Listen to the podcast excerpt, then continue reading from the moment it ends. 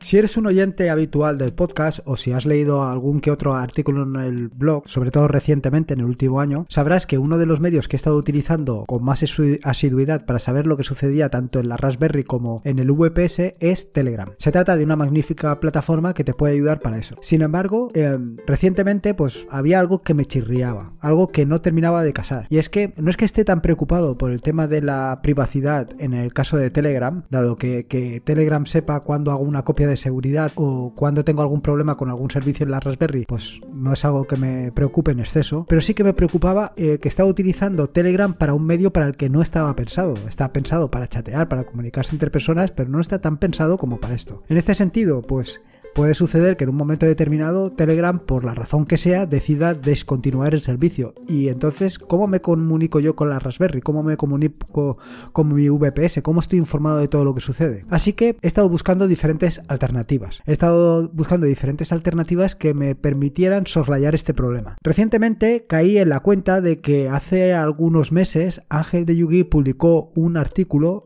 o un podcast muy interesante sobre Gotify. Sin embargo, no le presté la suficiente atención.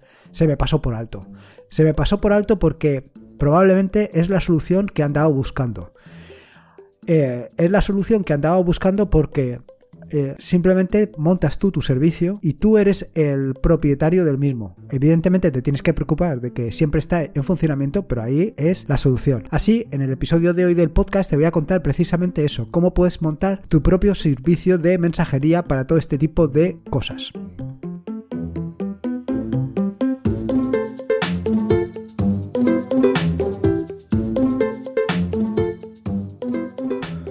Soy Lorenzo y esto es Atareado.es. Este es el episodio número 148, un podcast sobre Linux, Ubuntu, Android y Open Source.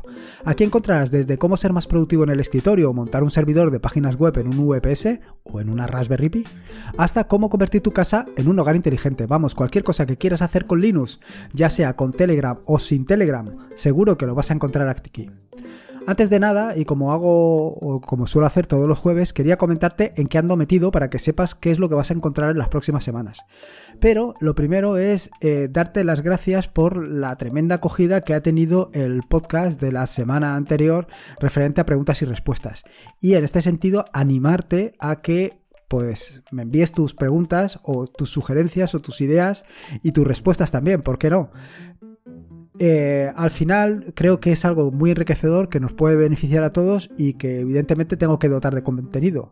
Por el momento eh, lo que voy a hacer es hacerlo cada dos semanas, pero si veo que hay suficiente mm, interés, pues a lo mejor lo hago cada semana, ya veremos. Todo va a depender un poco de tu ayuda. Eh, dicho esto, como te decía, mm, contarte en qué ando metido o qué vas a encontrar esta semana en atareado.es. Lo primero, en referencia a los artículos, vas a encontrarte dos artículos. El primero es sobre ID3 o EYD3. Eh, se trata de una aplicación para el terminal que lo que te permite es trabajar con em, archivos MP3, bueno, con archivos de audio básicamente pero no desde el punto de vista tanto del audio, sino como desde el punto de vista de la metainformación, de los datos que vienen incluidos con el archivo. Así, por ejemplo, te permite eh, editar todos los meta tags que vienen con el archivo o te permiten añadir eh, una carátula o te permiten incluso darle el eh, formato adecuado a la metainformación para que Apple Podcast lo dijera de una manera más fácil. Inicialmente todo esto lo hacía a través de una aplicación de, eh, con interfaz gráfica, con EasyTag. Pero al final, ¿para qué tengo que lanzar una aplicación con interfaz gráfica si lo que realmente em, quiero es añadir un par de etiquetas o añadirle eh, el frontal al, al vídeo que quiero, al vídeo no, al audio, al audio que quiero preparar? Es absurdo. Directamente desde el, desde el terminal lo puedo hacer. Y en este sentido, pues vengo a contarte sobre esta aplicación que es la que estoy utilizando recientemente. Y luego, por supuesto, el siguiente capítulo del tutorial sobre BIM. Y en este particular, o en este nuevo capítulo, te voy a hablar sobre buscar y reemplazar en BIM. Algo que es realmente espectacular. Sinceramente, si no conoces las expresiones regulares, este es el momento de que entres a utilizarlas. Porque BIM con las expresiones regulares es, vamos, es todo un potencial brutal. Eso de coger todas las, por ejemplo, en un archivo en Python 2 donde el print viene sin paréntesis y ponerle paréntesis a todos con print, eso es espectacular. Es que se hace en un momento y te lo recomiendo, te lo recomiendo encarecidamente. Respecto al tema de las aplicaciones, bueno, aquí comentarte que estoy trabajando en dos. De nuevo, estoy intentando terminar la última actualización de Pomodoro Indicator para, para llevar las estadísticas de tus, de tus avances con los pomodoros. Y por otro, estoy trabajando en una nueva aplicación que es un indicador de divisas para que tengas las últimas divisas o por lo menos la actualización de las divisas directamente en el escritorio para que puedas trabajar de una manera más sencilla con él. También a raíz del podcast del pasado lunes he pensado, he pensado básicamente en crear un complemento para Launcher para buscar palabras en el diccionario, que es algo que me resulta realmente cómodo eh, o realmente necesario para saber no solamente la definición de una palabra, sino para conocer bien cómo se escribe, porque hay veces pues que no, no recuerda si se escribía con H o sin H o cosas de este estilo que, que viene bien. Por otro lado, eh, como bien sabes, estoy metido en esto de 12 meses, 12 aplicaciones. El proyecto que ha reemplazado el proyecto del año pasado, iniciado por Pedro Mosquetero Web, de 12 meses, 12 donaciones, pues yo lo he convertido este año en 12 meses, 12 aplicaciones. Y en este mes, en el mes de febrero, te voy a traer una aplicación que viene íntimamente relacionado con lo que te voy a contar hoy, con Gotify, con un servicio de mensajería. Así que vamos al turrón. Para empezar, ¿qué es eso de Gotify? Lo primero es aclararte que Gotify no es para nada un reemplazo para Telegram, ni mucho menos. Telegram tiene unas posibilidades brutales que no tiene Gotify. Gotify única y exclusivamente es eso, es un servicio para enviar y recibir mensajes. Es decir, digamos que es una centralita de mensajes, donde allí puedes enviar los mensajes y también puedes conectarte allí para saber los mensajes que tienes. Con lo cual es algo ideal para comunicarte con la Raspberry con la Raspberry, con las Raspberries o con los VPS, con todo lo que tú quieras, comunicarte de una manera muy sencilla. La ventaja de Gotify, pues evidentemente es que tú eres el que hospedas el servicio, tú lo tienes y está en tu propiedad, con lo cual eh, no vas a depender de un tercero que en un momento determinado pues eh, diga que estás incumpliendo o infringiendo eh, las condiciones del servicio o que decida cerrarlo porque no le es rentable o cualquier otra cosa. Tú eres el que lo tienes. ¿Y dónde lo puedes montar? Es que tú lo puedes montar donde quieras. Y precisamente yo lo tengo montado directamente en la Raspberry. En la Raspberry, pero lo podría haber montado también el VPS. Y de esta manera lo tengo yo. El inconveniente, evidentemente el inconveniente de cualquier otro servicio que tengas montado tú que lo tienes que mantener. Tienes que preocuparte de que siempre esté levantado. Hasta la fecha, pues siempre está levantado, no he tenido ningún problema. Es un, es un servicio bastante sencillo, no tiene ningún inconveniente y con lo cual no me ha dado problemas. Más bien me han dado problemas los servicios anexos em, que tengo montados en la Raspberry, porque al final eh, la Raspberry, y lo tengo todo en una Raspberry Pi 3, pues le estoy montando tal cantidad de servicios que la pobrecilla ha dicho que hasta aquí quiero llegar. Pero bueno, estos son historias eh, que no vienen al caso. Otra de las grandes ventajas de Gotify es que tiene tanto una API como una interfaz de usuario que son sencillas a más no poder. Son súper fáciles de utilizar. Em, la interfaz de usuario es muy cómoda, eh, no tiene grandes misterios, es minimalista, es como a mí me gusta este tipo de aplicaciones. No te tienes que preocupar de dónde están las cosas, simplemente están ahí. Y cuando las necesitas, pues vas y las utilizas. Y lo mismo sucede con la API, es una API que está perfectamente construida, con lo cual realizar llamadas a la API es algo bastante sencillo. Se trata de una aplicación que está implementada en Go, con lo cual la puedes compilar pues, básicamente para cualquier em, plataforma que utilice o donde pueda eh, funcionar Go. Yo realmente ahora mismo la tengo montada sobre la Raspberry y está funcionando perfectamente. como te puedes hacer una idea, la tengo montada en un Docker. Y la tengo montada en Docker y utilizando Traffic, eh, con todas las ventajas que esto supone.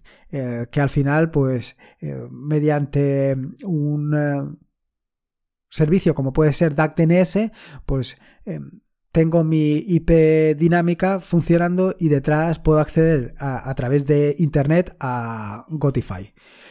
Otra de las grandes ventajas, que es una plataforma open source y que además es gratuita. ¿Qué más puedes pedir? Sobre la instalación, bueno, como te he indicado anteriormente, eh, eh, esta Este servicio está disponible a través de Docker, con lo cual lo más cómodo para ti es instalarlo en Docker. Y además yo te recomiendo utilizar Traffic. ¿Por qué utilizar Traffic? Por el sencillo hecho de que la puedes poner anexa a otras a otros servicios que tengas corriendo en la misma Raspberry o en el mismo VPS, a otros contenedores que estén funcionando a la vez. Con lo cual em, no te tienes que preocupar de nada, en tanto en cuanto hasta Traffic es el encargado de, de ocuparse del certificado de Let's Encrypt para tener tus comunicaciones aseguradas. Eh, si no sabes un poco de qué o a qué me refiero con esto de Traffic, te recomiendo que escuches el episodio número 142 en el que te hablo sobre cómo puedes tener todos tus contenedores accesibles desde Internet. Y de esta manera podrás ver todas las ventajas que conlleva esto de Gotify, eh, perdón, de Traffic y qué ventajas te pueden ayudar, pues, o, o qué, vaya, qué le puedes sacar a esto de Traffic para montar todos tus contenedores y que todos estén disponibles y sacarle el máximo partido posible. En las notas del podcast te dejo el archivo que he utilizado yo de Docker Compose para eh, hacer la instalación. Verás que es muy sencillo, al final simplemente es eh, la modificación de las etiquetas y poco más. Con esto tan sencillo tengo levantado mi servicio de mensajería propia funcionando a la perfección. Respecto a acceder al servidor, bueno, una vez tengas instalado Gotify a través del eh, servicio, a través de tráfico, como tú lo quieras instalar, básicamente a través de Docker, Simplemente te tienes que dirigir a la página. En mi caso, como te digo, yo lo tengo montado a través de, de DuckDNS y con Traffic y simplemente es gotify.servicio.duckdns.org y ahí ya puedo entrar. La primera vez que entras, eh, decirte que tienes que introducir como usuario y contraseña admin. Una vez hecho, evidentemente no hace falta que te lo diga yo, pero lo más recomendable es cambiar tanto el usuario como la contraseña para evitar que digamos que amigos de lo ajeno quieran entrar y cotillear en lo que tú tienes por ahí montado.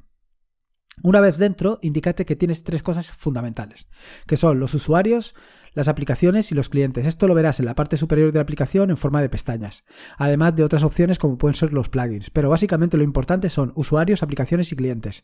Y aquí te quiero hacer una distinción para que lo tengas claro, porque ese es algo que yo creo que no lo han dejado muy bien resuelto, por lo menos que a mí me ha resultado confuso. Eh, los usuarios son las personas que pueden utilizar o que pueden acceder a la página o a la interfaz web. Las aplicaciones son las herramientas que pueden enviar mensajes y los clientes son las herramientas que pueden recibir mensajes. Es decir, son diferentes tanto aplicaciones como clientes.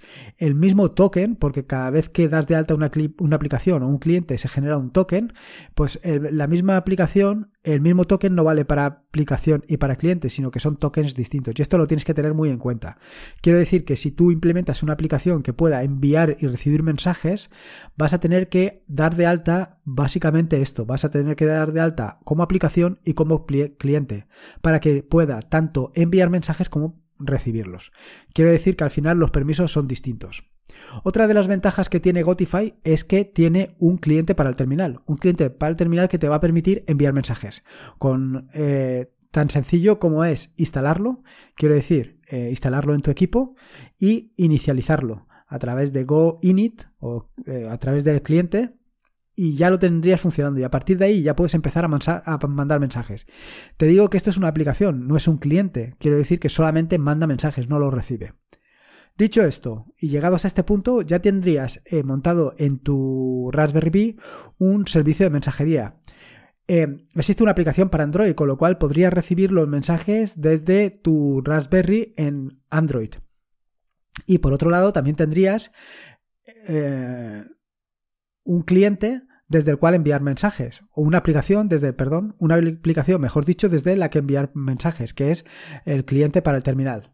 Evidentemente, como te he adelantado anteriormente, también puedes realizar llamadas mediante API REST, con lo cual hacer una llamada mediante API REST eh, directamente a tu cliente de mensajería va a ser sencillísimo. Así, por ejemplo, si, si, por ejemplo tienes un problema de temperatura en la Raspberry, simplemente sería hacer la llamada a la API REST, que la dejo en las notas del podcast, con la que avisas al cliente de mensajería de que la temperatura es muy elevada. Sencillo. Y lo recibirías fácilmente en el móvil.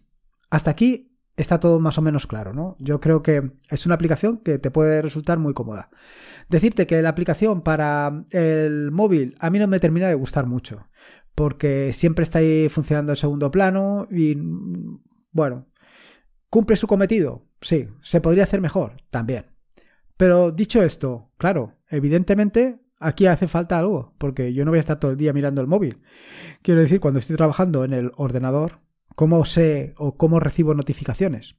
Es más, ¿cómo le envío yo notificaciones al móvil, a la Raspberry? ¿Cómo le podría enviar notificaciones? No podría. ¿O sí? Y es aquí donde interviene precisamente lo que te he comentado anteriormente. 12 meses, 12 aplicaciones. Y este mes, la aplicación de este mes va dirigida precisamente a Gotify. Y es que he hecho un indicador para Gotify. Gotify Indicator. ¿Y qué hace este indicador? Pues este indicador tiene mm, básicamente dos funcionalidades. Por un lado, se conecta a tu servidor de mensajería, a tu servidor Gotify, y cada vez que se produce una nueva, un nuevo mensaje, simplemente lo puedes recibir en tu equipo. Lo puedes recibir directamente, te aparecerá un mensaje en el escritorio. Y por otro lado, evidentemente también puedes mandar mensajes. Puedes mandar mensajes que eh, se recibirán en el móvil. Uy, perdón. Inconveniente respecto a esto, pues que eh, ¿cómo lo recibes en la Raspberry? Bueno, hace falta un, pequeño em, aplicación que sea capaz de recibir mensajes en la Raspberry. Pero esto es tan sencillo como el, el indicador de Gotify. Si estás interesado en tener tu propio eh, receptor de mensajes para la Raspberry, pues me lo dices y lo hago en un plin, porque me cuesta lo mismo que el indicador eh, que he hecho.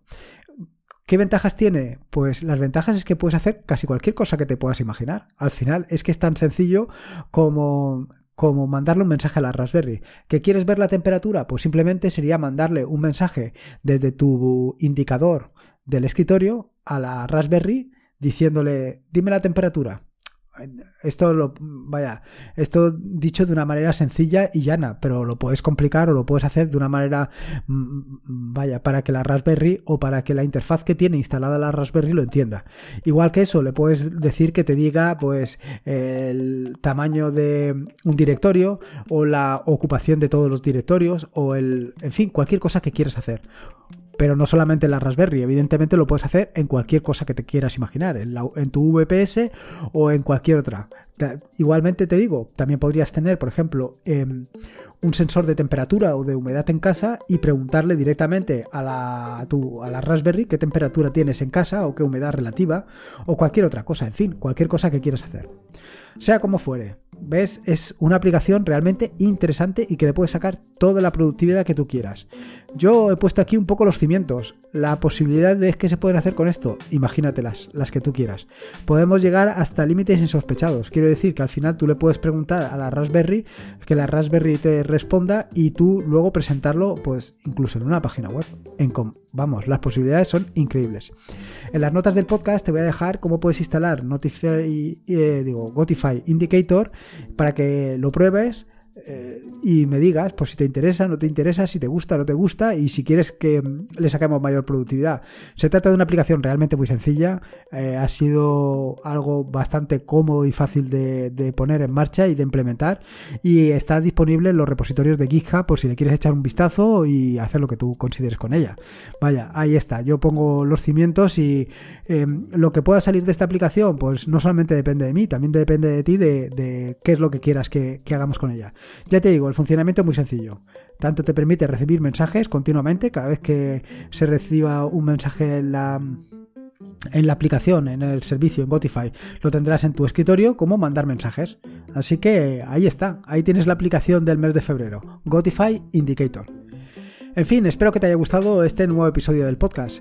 Antes que nada, recordarte que mm, si puedes mandarme tus sugerencias, ideas, preguntas para el próximo episodio del jueves, del jueves de la semana que viene, y así pues poder hacer un nuevo episodio de estos de preguntas y respuestas que tanto ha gustado em, y que yo creo que es muy interesante. Eh, por otro lado, decirte que si puedes me dejes una valoración eh, del podcast ya sea en iVoox como en Apple Podcast. Y para eso te dejo los enlaces para que te resulte más fácil hacer las valoraciones. En las notas del podcast que encontrarás en atareado.es barra podcast barra 148 están los enlaces que he mencionado a lo largo del mismo, así como las instrucciones tanto para instalar Gotify como para instalar Gotify Indicator. Recuerda que este es un podcast suscrito a la red de podcast de sospechosos habituales y que te puedes suscribir a esa maravillosa red de podcast en feedpress.me barra sospechosos habituales. Y como te digo siempre, recuerda que la vida son dos días y uno ya ha pasado, así que disfruta como si no hubiera mañana y si puede ser con Linux, con Gotify, con Gotify Indicator o como tú quieras, mejor que mejor. Nos escuchamos el próximo lunes.